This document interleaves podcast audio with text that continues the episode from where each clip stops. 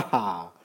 好，欢迎大家继续来收听听听互联网。如果你刚才这一段惊悚的音乐还能够继续听下去的话，说明就是我节目的铁杆粉了。感谢你继续来收听。那今天呢，我们来做一期双十一的特别节目。OK，关于聊的话题啊，会非常有意思。当然，也欢迎你加我们的微信公众账号“乐讯云科技”，一起来互动。那如果你对互联网方面的学习或者其他一些交流感兴趣的，也可以加我本人的微信号码幺二幺四零九四。那么在我个人的微信上面呢，我们也可以进行一些。呃，交流啊，我会用语音跟你交流哦，啊，蛮有意思的哈。OK，那今天我们先来跟大家来一个画影子啊，非常有意思。那这篇文章呢，呃，应该说是国内一位非常知名的品牌营销专专家啊，因为我们都是做培训行业的，所以对他会比较了解。叫李光斗老师啊，应该算是我们从事培训行业的老前辈了，也是会做一些咨询或者什么，在行业内，在品牌营销这个领域里面呢，还是有一定的这个知名度的，也经常会在电视上面啊有一些曝光。那么这篇文章我不知道他，有人当然会说他会不会是京东的这个枪手啊？当然有这样的嫌疑，也可以理解。为什么呢？因为这一次双十一，大家都知道闹得比较厉害的就是，呃，京东去举报啊，这个淘宝跟天猫的这些商家，强迫商家只能二选一。那这是一个明显是一个违法的行为啊！从阿里的角度来说，是一个违法的行为。但是为什么阿里还是在有法的情况之下，会这么大胆的放天下之大不为，冒天下之大不韪去违法呢？自然阿里也会有他自己的一个原因。那我个人觉得，越往下玩呢，就真的会成立出两派了，就跟文革时候的文斗武，呃，这个这个两派，那个叫什么？呃，两派斗一样的这个感觉啊，很有意思。那先来看一看李光斗老师的这篇文章的一些观点吧。那马云在双十一会弄垮哪些行业？那我相信这几天你们会在很多的一些自媒体上面，或者是一些其他的一些微信账号上面会看到这篇文章，因为一定会有很多人喜欢，也一定会有很多人骂李光斗老师是个喷子。啊，一年一度的双十一又来临了，这是第七个双十一的狂网购狂欢节啊。那接下来我们先来阅读这篇文章的观点，不代表我本人啊，不要喷我，我只是把它带出来跟大家一块分享，我觉得非常有意思。当然，节目最后我也会表达一些我个人的观点，那到时候你可以喷我啊。今年的双十一，马云将携手冯导，就是冯小刚，打造由天猫和湖南卫视联手巨制的双十一盛典晚会啊。哎，湖南卫视这个芒果台啊，实在是芒果 TV 是一个很恶心的这个 APP 啊。但是大家都得看啊，因为节目有东西，尤其是广告啊。我这个是我个人差不多的观点。那届时呢，天猫资深会员、亲密伙伴将和众多明星共襄盛举。据悉，阿里欲将双十一打造成全球性的类似春节、元旦一样的社会性传承传承的这个节目节日啊。马云呢是中国的财富新榜样，新榜样。他的财富曾一度超过李嘉诚呢，但马云只有淘宝思维而没有互联网思维啊，这是李光斗老师的观点。淘宝思维是什么呢？就是所谓的低质低价，没有最低，只有更低，卖的是全世界最便宜的东西。那互联网思维其实应该是让消费者买自己喜欢的好产品，应该是互利共赢。那互联网思维不是淘宝思维，不是物美价廉，而是优质优价。淘宝思维是免费思维，免费呢是淘宝的杀手锏。马云利用淘宝思维的这个低质低价，以摧枯拉朽之势，不仅打败了易贝，狙击了亚马逊，还搞垮了中国的很多行业了。那李光斗老师的第一个观点就是，第一个会搞垮的行业就是制造业啊，已经搞垮的行业就是制造业。那如今中国面临制造业危机，对经济势必造成一定影响。那不久前呢，广东东莞的一家企业员工放假归来之后啊，发现工厂消失了，上千员工可能都失业了。呃呃，不是可能已经失业了。那我想在听语音的可能很好，很多小伙伴会不会也是遇到这样的情况？后来才知道，工厂老板因国内制造业成本增加，直接将企业所有生产线搬到了越南。而今年呢，国庆黄金期间，黄金周期间，中国居民在日本消费达到了五十三亿人民币，几乎买光了日本的这个马桶盖啊等等这个商品。那这两件看似毫不相关的事情，相互印证了一个问题。结论就是，中国制造业在内忧外患夹攻中每况愈下。中国式淘宝电商无底线的这个价格战，正在摧毁中国制造业的这个根基。马云不仅搞垮了中国制造业，还搞垮了中国零售业啊！当然，一会儿我们会来看很多人的评论啊，有人会说，哎，这是黑马云了啊。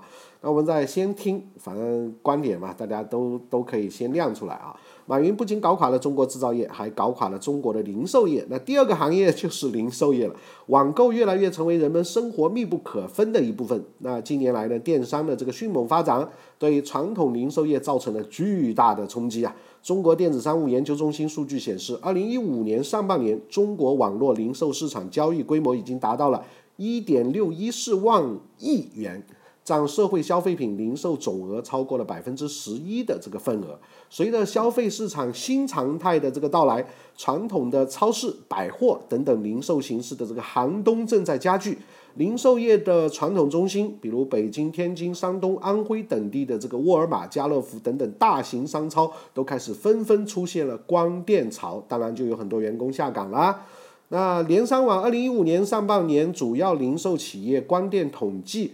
呃，最新发布的这个报告显示，二零一五年仅上半年，主要零售企业含了百货和超市，在国内共计关闭一百二十一家，甚至就连位于北京西单这样繁华地段的汉光百货地下二层的华润万家西单店都难逃关门的厄运。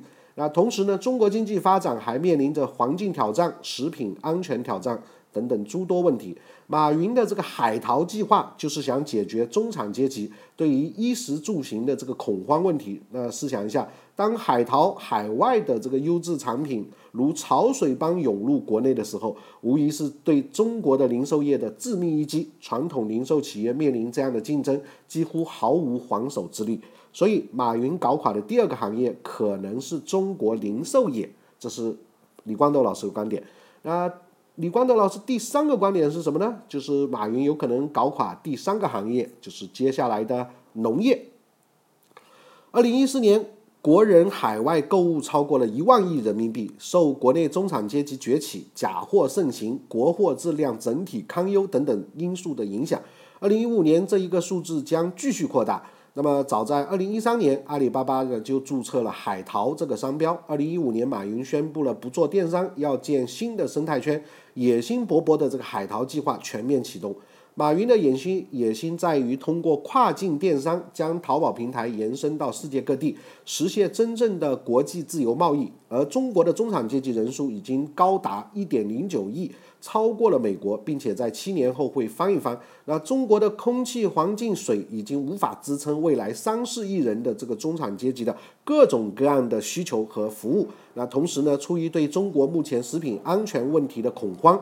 海淘群体会快速的增长。据统计，海淘检索指数显示，在二零一五年的第一、第二季度较二零一四年同期增长超过百分之三十。所以，二零一五年应该说跨境电商和农村电商啊，成为淘宝的两个很重要的战略。那跨境电商让冉冉升起的中产阶级对境外高品质的农产品。这个需求满足成为了一种可能，那么这就势必导致中国农产品在本土市场空间大幅缩小。今年年初，马云开启了环球之旅，密集出现在世界各国领导人和政要的饭局上。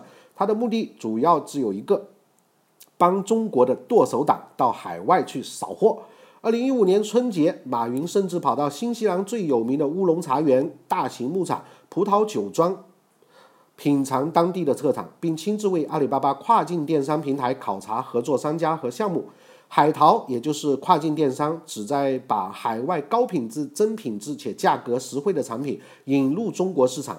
那海淘是马云继淘宝之后的下一个目标，旨在完成让世界能卖产品给中国，帮助中国把产品卖给世界这样的新的阿里的使命。那么中国的农业呢，无规模化、机械化的这个优势，畜牧业、农业也没有天然的成本优势。面对跨境电商和来自 TPP 协定产生的负面影响双重夹击，以美国、新加坡为首的环太平洋十二个国家达成达成的 TPP 基本协议，将对中国出口造成较大的冲击。那么，中国的农产品将面临内销乏力、出口萎缩等等的这个压力。那一旦跨境产品涌进来之后，中国的农业就会非常的危险，未来中国农业岌岌可危。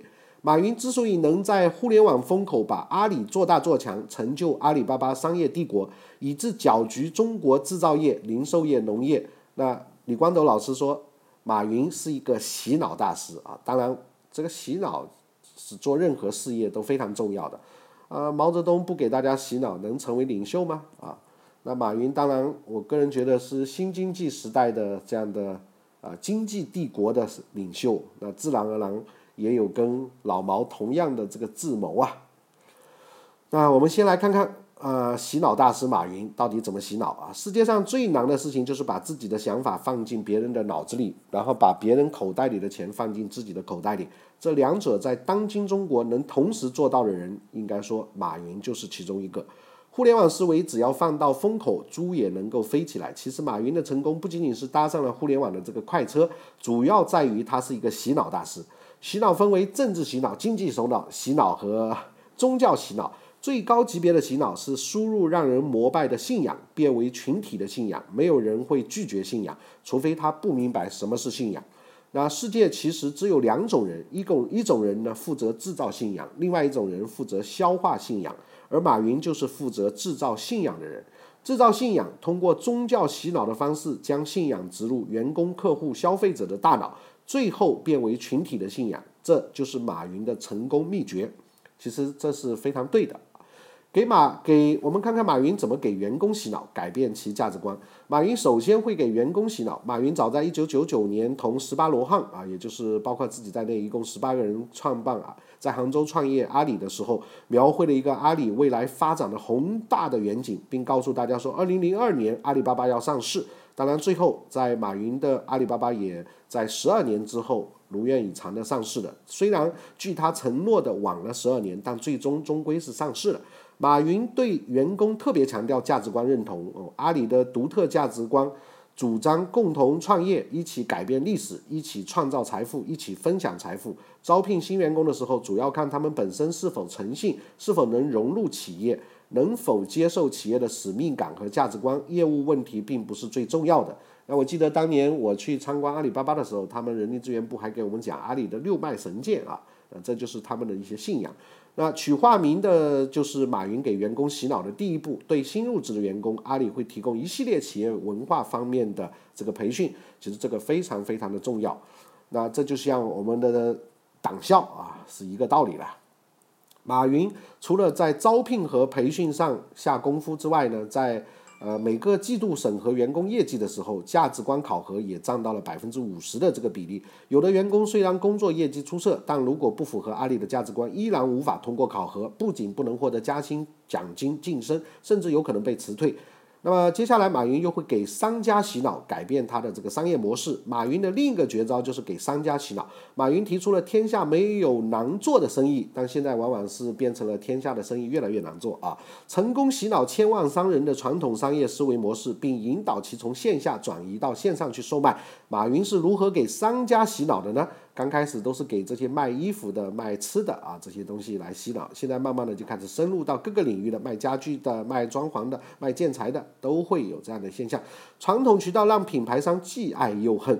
马云新商业文明的立脚点正好建立在传统品牌品牌商的这个痛点之上。马云提出新型的商业模式“小而美”的这个理论。马云依靠草根经济给商人洗脑，告诉大家天下没有难做的生意，人人都是创业家。与其在淘宝网上做大很难，不如专心做小而美。这个一话一出来呢，不少商家如吃了定心丸一般，不再求大，专心发展小而美。那这一盛举也更加稳固了马云的江湖地位。现今呢，马云可谓是一呼百应。那当然，马云除了给商家洗脑之外，也会给消费者洗脑，改变消费者的购物习惯。马云除了给商家洗脑，还给消费者洗脑。当然，我个人认为啊，这里不应该用马云，而是应该用阿里巴巴团队或者是马云团队。那基于薅羊毛的这个心理啊，马云将原本毫无意义。代表意义的、毫无意义代表的这个幺幺幺幺，也就是十一月十一号，变成了一年一度旷世空前的消费者购物节啊！先从光棍开始发起，并迅速得到了消费者的这个认可。那双十一活动当天价格大大低于平日售价，节后价格又会立即恢复原售价。利用消费者占便宜的心理，双十一成功急流，完成一天的销售额破亿的蓄水池效应。那回顾历年来淘宝双十一的成交额，二零零九年一个亿，二零一零年三九点三六亿，二零一一年五十二亿，二零一二年一百九十一亿，二零一三年三百五十亿。二零一四年五百七十一亿，当然我们拭目以待，二零一五年到底能成交多少？马云把网购的快捷、主动、方便等等愉悦感放大到了极致，紧紧抓住了消费者的这个心，得屌丝得天下，真是彻底改变了消费者的购物习惯。就二零一四年而言，双十一一天的销售额相当于中国零售总额的一个月的这个销售额。当然，马云除了给消费者洗脑之外，也擅长给领导洗脑，强调就业和消费。马云还给领导洗脑了。在阿里的发展过程当中，除了价值观认同之外，马云强调最多的就是阿里创造的就业和消费。二零一三年，在国务院总理李克强主持召开的经济形势座谈会上，马云就阿里带动的就业滔滔不绝地跟李克强做了介绍。他说，在中国经济下滑的情况之下，阿里反而带动了就业增长。并预估销售额将从三万亿上升到十万亿，每天大概产生三亿只包裹，这将会继续增加八百五十万人从事物流行业的这个就业。马云的一番话引起了李克强的这个重视。李克强曾对马云表示，因为阿里商业模式的这个出现，政府让其合法化、合法化，取消了商户入驻淘宝网的门槛。阿里李克强还强调，这个做法有很大实质性意义，让那些创收的人原来会觉得自己通过淘宝平台进行交易是绕着政策的这个弯路走，现在呢，在淘宝平台做生意不仅允许，而且还有法律保障。啊，这些来自政府层面对阿里的支持，不能不说是马云对阿里解决就业及消费提倡的这么一个结果。那诚然，中国的制造业、零售业以及农业被马云搅动的也并非完全不是个坏事情。搅局者马云或许能够为这三大行业带来一场被动的变革，产生鲶鱼效应，让原本缺乏创新乏力的中国制造业、零售业以及农业焕发出新的活力。这将是一场痛苦而艰难的凤凰涅槃。当然，一会儿我们看到我跟很多人的留言一个意思啊，希望马云来搅局一下咱们的房地产行业啊。那接下来就有意思了啊，所以我们看刚刚的。呃，李光斗老师的这篇文章一出来之后，有很多人不知道是他写的，以为是什么小编编的。那后面就会留上自己的言论啦。那当然一定会分为两块啊，一块一派呢是挺马派，一派是倒马派啊，这肯定是两派。那比如有一位网友说鬼千寻啊，他说我装修房子，好东西都在网上买的，能够便宜几万块呀？意思是我错了吗？我把实体店的人给饿死了吗？真扯淡。啊，那这是从个人的这个角度啊，他是受到了淘宝这个去中介环节的好处。那么当然有网友又说了，马云还搅动了金融市场，弄疼了银行啊，但是百姓是欢迎的。那我们说总是几家欢喜几家愁啊。啊，有个哥们说，马云让全中国的商铺租金下降了。那其实现在商铺租金并没有真正下降太多啊。呃，甚至有人说，感谢马云打垮了中国的高房价。不管怎么说，我们都得感谢马云啊！啊，制造业，马云滋生了多少制造业，你知道吗？啊，说这个小黑啊，小编黑的没有水平啊，也就是虽然打垮了李光斗老师的意见，打垮了制造业、零售业、农业啊，但是马云又制造出了，比如说新的物流行业啊，新的一些行业啊，产业，那。网友说：“感谢马云，要不然东西太贵了啊！希望马云能够改变银行啊！那现在其实已经在改变。马云阿里能让国外的沃尔玛、家乐福等等这个超市关闭，搬走啊，真他妈牛！”有网友说：“实体店的价格贵得离谱啊，没有网上价格，怎么知道被宰了呢？”呃，马云想办法把移动、联通、电信搞垮吧，能行不？啊，当然这是调侃一下。偌大个中国被马云搞得天翻地覆啊！你是猴子派来的救兵吗？啊，这是一个段子啊，现在很很很喜欢用“你是猴子派来的救兵吗？”支持马云整垮黑心零售商啊！一斤苹果要八块钱，实在太黑了。马云是打破垄断的英雄。总体来说，好处多，坏多于坏处。惠民这就是马云所做的，不像那些实体店商家五十块钱的东西卖五百块，不像银行希望支付宝以后完全取代银行啊，这又是一个惠民生计了。当然，这种话都是从自己爽快的角度出发啊，没有太宏观的考虑。我在想，这样下去有不同的意见了。这么多人失业、关门、倒闭，中产阶级怎么翻一翻啊？我们刚刚说一亿，怎么翻到两亿啊？马云是中国经济的祸根，振兴中国制造业才是强国之本。那么有很多真正在从事商业的，或者是开厂或者做做呃老板的，可能就会非常支持这样的观点了。马云真的是中国经济的祸根。文章写的挺好，一昧打着价格战，最终受利的是马云他自己。阿里只是一个平台，商家打价格价格战，受害的是商家。阿里赚平台使用费和广告费不会受影响，商家一直打价格战，最终拖累的是企业。企业大批拖累倒闭，大批企业倒闭，大批人就会失业。啊，你东西再便宜便宜，你失业没有收入，有什么用钱可以？有什么用呢？钱都被阿里赚去了啊！啊，其实也还是要理性看待。那这个呢是挺这篇文章的观点的。但是话说回来，社会总是要发展，谁也无法阻挡啊！我要感谢马云，商场里的东西太他妈黑了啊！做生意的朋友，今年的生意有没有特别难做啊？甚至做不下去啊？我想做生意的，这今年是目前遇到比零八年还要更恶劣的这个经济形势啊！我们的。保增长、转型都非常的艰难，呃，骂马云的举手，我看了多少人，确实这几年发展快，接下去就是慢慢挨、慢慢挨受了啊，害死多少人不说，今年行情就不怎么样啊，还吹吹吹给谁看？啊，不要吹牛了，线上一个人就业，线下是三个人失业，这是有些人评论的时候自己的感受，啊。当然也有不同的观点，会说没有马云还会有王云、李云、刘云出现啊，这就是市场经济嘛。啊一个卖假货的日子居然搞得像过年那样啊，哎呀，外国人都笑死我们了。这是一个网友说的，挺有意思啊。无知的人在这叫拍手叫好，马云是让我们买了一些便宜的东西，但是这是眼前的，长远看看，这样下去很多人都会失业。你们理智的想想，是不是哪天就轮到这拍手叫好的人下岗了？呃，这个就像我们以前建立新中国，大家建很多工厂啊，管它品质怎咋样不咋样，等总之大家有活干，社会比较和谐。后来我们开始搞改革经济啊，这那市场经济，那就会出现很多国有企业开始下岗，下岗大家就要需要转型，这中间一定会有阵痛。那现在呢是互联网逼着我们在搞这样的改革啊，其实呃一定会有人受伤，也一定会有人。得意，所以有人留言会支持马云。那黑马云，你们真的想过吗？阿里巴巴给社会带来多少利益、就业和经济啊？这这这是马云的水军啊！支持马云，干得漂亮，水军。不是马云的错，我们作为消费者本身就有选择的权利，而那些被马云搞垮的行业，只是自己没有认识到自己的危机。那这个我觉得是一定是这样的，因为中国的制造业，或者是我们的零售业，以及我们的农业，还有我们的相关的产业，都不像嫦娥上天那样高高大上，也不像火箭飞行那么厉害。其实我们的普通的这个商业或者是工业的基础是非常薄弱的，甚至我出生在浙江，我非常清楚，我们的工厂其实呃没有真正的非常现代化的工厂，本身就非常的薄弱。过去我们只是靠人口的红利做了一些的发展，但现在呢，面临真正的科技对垒的时候，一定会遇到这样的问题的。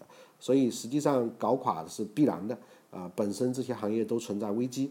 那我只是想说，去你妹的！我妹在厂里没货做了，多少工厂倒闭，多少工厂失业，多少老板欠债无力还钱逃跑了，就不说了。没钱收入买个毛啊！啊，病态的辉煌，那这是已经明显带有啊这个骂街的这个口气了啊。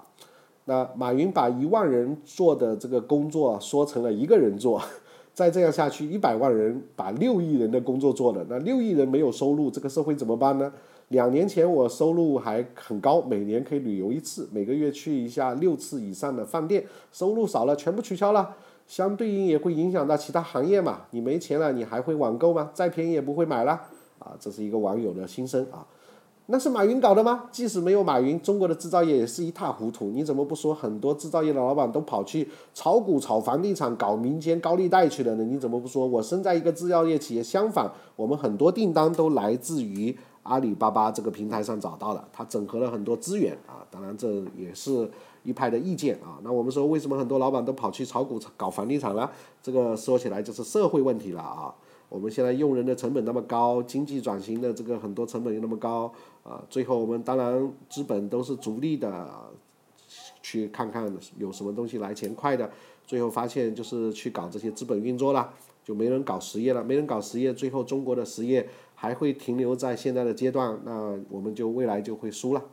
没有马云，中国的企业就他妈的中石化、中中石油、中石化了吗？啊？呃，这也对啊，因为有这样的市场搅局者，有鲶鱼放进来之后，这个垄断就会被打破。就像我们现在看到三大运营商，虽然有电信、有联通、有这个移动，但其实商家还是让老百姓非常的恶心啊。呃，霸王的条款，各种的这个呃限制，各种的捆绑啊，其实真的是欺负老百姓的。一个马云扰乱了中国所有市场，打破了传统商业，应该说有好处也有坏处。这这句话等于没说啊，但是观点非常的中肯。啊，说李光斗老师啊，说看谁给你说说看，谁给你钱写稿子乱喷？作为记者，单方面角度写稿子，你对得起记者这个职业吗？这是这不是记者啊，这是品牌营销大师李光斗老师写的。适者生存，物竞天择，很正常。想想当马云连吃饭的时候都在研究工作，你在干嘛呢？研究怎么重伤别人，毁掉其他行业，那你就要回到史前嘛！不要用什么农机、电器、电报让邮差失业，电话又替代了电报，多少个行业失业的行业消失了呢？确实，在过往我们会看到电报，包括像现在的传真机，还有过去曾经几年前的短信，为什么会消失？都应该是适者生存、物竞天择、自然竞争的一个结果。但是这里有一点要特别注意，就是我们中国的经济从宏观来讲，其实还是蛮脆弱的。那为什么我们过去需要有一些相对的保护或者逐步的开放？其实是希望我们中国的企业家有这样的进步的这种能力。那如果真的我们现在开通全球购啊，放大国外的商品，大批量的有没有特别多的一些限制进来的话？我们面对世界的竞争的时候，我们就知道我们是开的拖拉机跟人家在开飞机跑了，那个是非常危险的，啊，这是因为毕竟我们这么大个国家，并不是像我们想象的那么强大，我们是大，但是不是强大啊。只有一种感觉，以前东西贵，但是买还买得起，现在东西便宜反而买不起了。完事儿，万物都是有联系的，终究有一天大家会明白的。以前一百块一百个人赚，每人至少有一块，现在一百块几个人赚。啊，几个人挣走了，还有一个抽成的，那这就是说淘宝了，天猫啊。另外九十几个人只能有喝站着喝西北风了，呃，这是现实，没有办法的。呃，总而言之，有一大堆这样的留言，大概都是两派吧。一派觉得不错啊，确实现实就是这样，马云确实搞垮了这些。那另外一派呢，就是呃觉得很好，呃，马云是帮助我们的，但是。普遍，我们分析了一下，看了一下意见，就是把马云的好处和马云的坏处做了一个对比。啊，马云的好处，通常我们说得屌丝者得天下，或者是得消费者得天下，得明星者得天下。那明星总是会说，马云的好处就是便宜，便宜，便宜啊。那马云的第二个给我们带来的好处是梦想，梦想，梦想啊。那马云给我们带来的第三个好处就是从一个。呃，门口的野蛮人一样的感觉，放进了一条鲶鱼，鲶鱼，鲶鱼啊，可以刺激我们啊肾上腺，让我们真正的呃振作起来啊。等于说，如果没有马云这样的刺激，可能传统企业我们进步会更慢，更不思进取进取啊。马云最后一个好处就是告诉我们，永远要知道趋势，趋势，趋势啊。所以我总结了这样四个关键词：马云的好处是便宜、梦想、鲶鱼、趋势。哎呀，讲的我都嗓子都不行了啊！其实很辛苦的，麻烦大家打赏一下吧。那我们再我再总结了一下不同的评论，看看马云的这个坏处。那坏处呢，通常是对目前的最憎恨马云的应该是传统老板啊？为什么呢？因为马云的坏处用第一个对传统老老板来说就是关门关门关门。那当然，传统老板如果关门了之后，第二个坏处就会衍生到我们的传统老板所聘用的一些啊企业的员工，比如我们提到的这个超市的商超的员工啊，或者是一些从事旧经济的一些制造业的员工，啊，对于他们来说，马云的坏处就是失业失业失业啊，那大家都没没工作了，那这个社会可能就会出现动乱动乱动乱啊，这是马云的坏处啊。那么我我我个人还。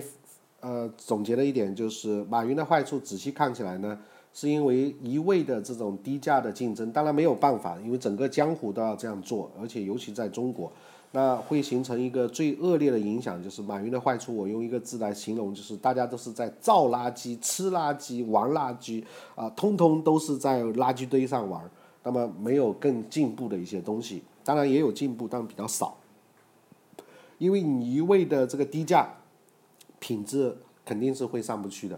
最终呢，我们过去在讲 U 型曲线，啊，老外用品牌占占有我们的这个制造，但现在我们说不用老外了，我们也不接外贸了。但是真正在国内，我们靠的是这个低价。啊，这些低价未来甚至现在还在鼓吹发展农村电商。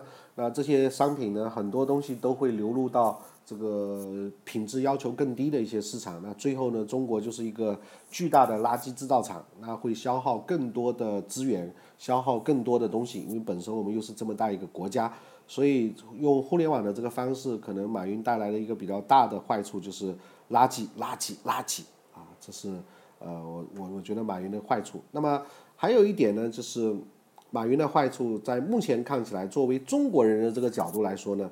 因为其实，在阿里巴巴里面，马云个人的股份是非常少的，稀释到现在已经是很少了，大概可能百分之五都不到啊，或者是百肯定在百分之十以内，我没有去查。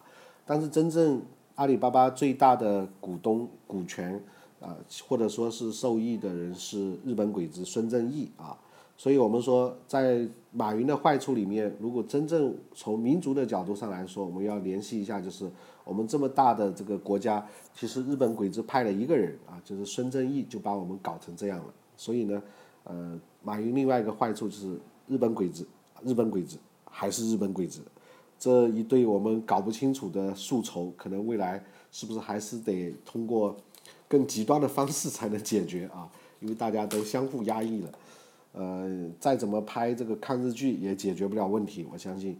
那实际上我们在抗日剧上不断宣传我们多么的有正义感，多么的厉害，但是人家日本鬼子就派一个人就把我们给降服了，那真是猴子派来的救兵呐！啊，那所以我们个人觉得孙正义真的非常的牛逼啊！为什么这样说呢？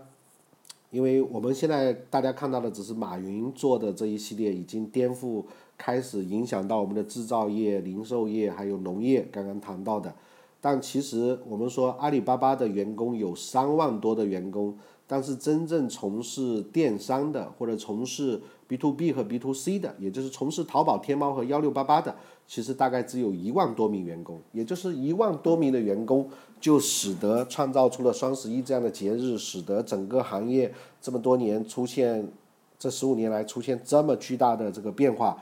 呃，那阿里还有两万多的员工，因为总共有三万多员工，还有两万多名员工去干嘛呢？实际上都在仔细的在做这个像云计算啊、金融啊，啊，当然还有接下来的全球购啊，全球购也可以放在电商这个领域里面去，电子商务里面去，那甚至包括像虚拟现实、人工智能、大数据这些方面，那这些其实才是孙正义所领导的啊，孙正义。日本鬼子孙正义所领导的这个呃经济帝国啊，经济帝国，他们不是政治帝国，但一定是一个经济帝国，因为这一系列的经济帝国，它是真正以科技为导向的。所以阿里巴巴其实我们看，实际上只有一万多人在从事跟我们息息相关的电子商务，有两万多人是从事科技创新的啊，科技创新。那比如说蚂蚁金服啊，啊，比如说云计算阿里云啊。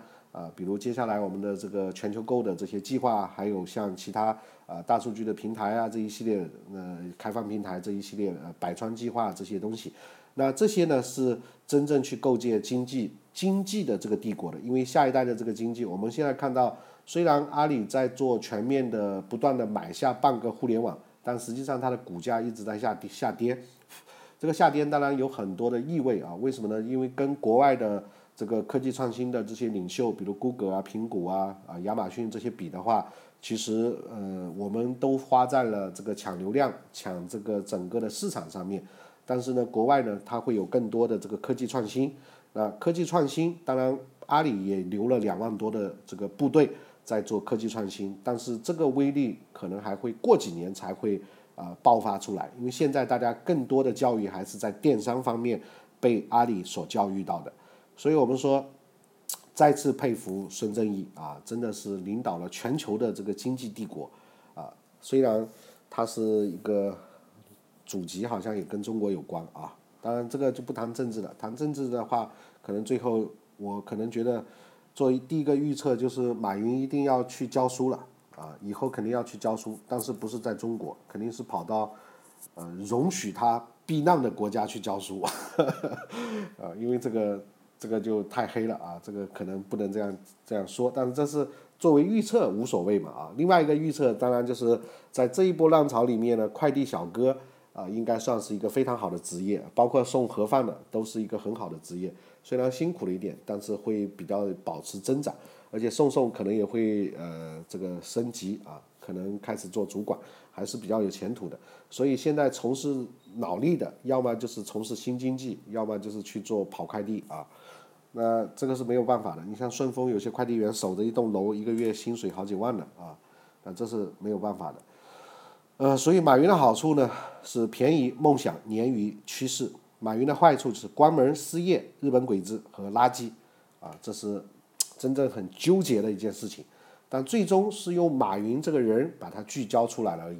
那确实，呃，如果不是马云，可能也会有其他人。那互联网经济也不光光是马云，包括这个 QQ、腾讯啊、腾讯、百度，其实都在颠覆传统的行业。那最后一点就是，我觉得啊，我们除了当然，我播报我我就干跟看笑话一样，我觉得双方在掐架很有意思啊，撕逼。啊，有人说马云好，有人说马云不好，我们看起来很有意思，因为网民都是些天才啊，都有自己的这个无限的智慧啊，可以表示各自的这个意见。但清醒的思路，清醒的静下来之后，我们要想的就是，最终奉劝我们所有的传统的企业以及我们传统的个人，一定要转型啊，再难也要转，因为这是个浪潮。啊，甚至不是浪潮，这是一个海啸，啊，你只有飞起来，你才有可能不被淹没啊。那你你必须转型到能飞，如果飞不起来，基本上都没戏，这是没有办法的。所以说，要么我们选择去从事新经济产业，去做运营，去做产品经理，去做这个技术，去技术开发，前端也好，后端也好，啊，或者是去做地推，哪怕是运营，那这个是属于趋势的，在。等于说你还能够趁着它飞起来的时候，你能把你吊起来。但如果我们还是从事传统的这些经济，呃，假如还没有科技在里面的话，那是必死无疑啊。所以虽然中央一直在讲我们要转型升级、转型升级，但这个转型实在是太困难了，可以这样说。那接下来我们还是继续看着一大片的这个呃企业倒闭，或者是更多的人失业。啊，甚至哀鸿遍野吧。那我我觉得互联网带来的呃科技创新带来的红利、带来的享受、带来的进步便利是大家都能感受得到的。但是接下来它带来的真正的变革会真正的在接下来的时间里面呈现给大家，而且在呈现的过程中，我们过去可能作为看客，到后来我们可能自己也身在其中，在所难免。那么就祝大家好运啦！如果你是真的转型成功，或者已经在转型的话，你能飞起来，海啸来了也没什么关系啊。OK，那今天呢，我们就跟大家分享到这里啊。这是李光斗老师写的一篇，呃，马云在双十一到底颠覆了一些什么这样一篇文章。然后我看到好多网友的留言啊，也有一些自己的一些一些观点啊，我就总结了一下。呃主要就大家看停马跟倒马的人，呃分别的这个不同的观点啊。那如果你有不同的意见，也欢迎加我们的微信公众账号“乐讯云科技”啊，微信搜索“快乐的乐，培训的训”，关注“乐讯云科技”，呃，来留言我们互动，呃，那我会送出免费的视频教程哦。呃，当然也可以加我个人的微信号码幺二幺四零九四。Oh my god，今天这个随便讲又改成了这个四十多分钟了啊。好，那今天呢，我们就分享到这个地方吧。如果你喜欢听一些什么样的内容，也欢迎直接给我们留言哦。虽然很忙，但是我还是非常希望能够去跟大家一块来学习的。OK，再见，改天我还想来唱首歌嘞。好，拜拜。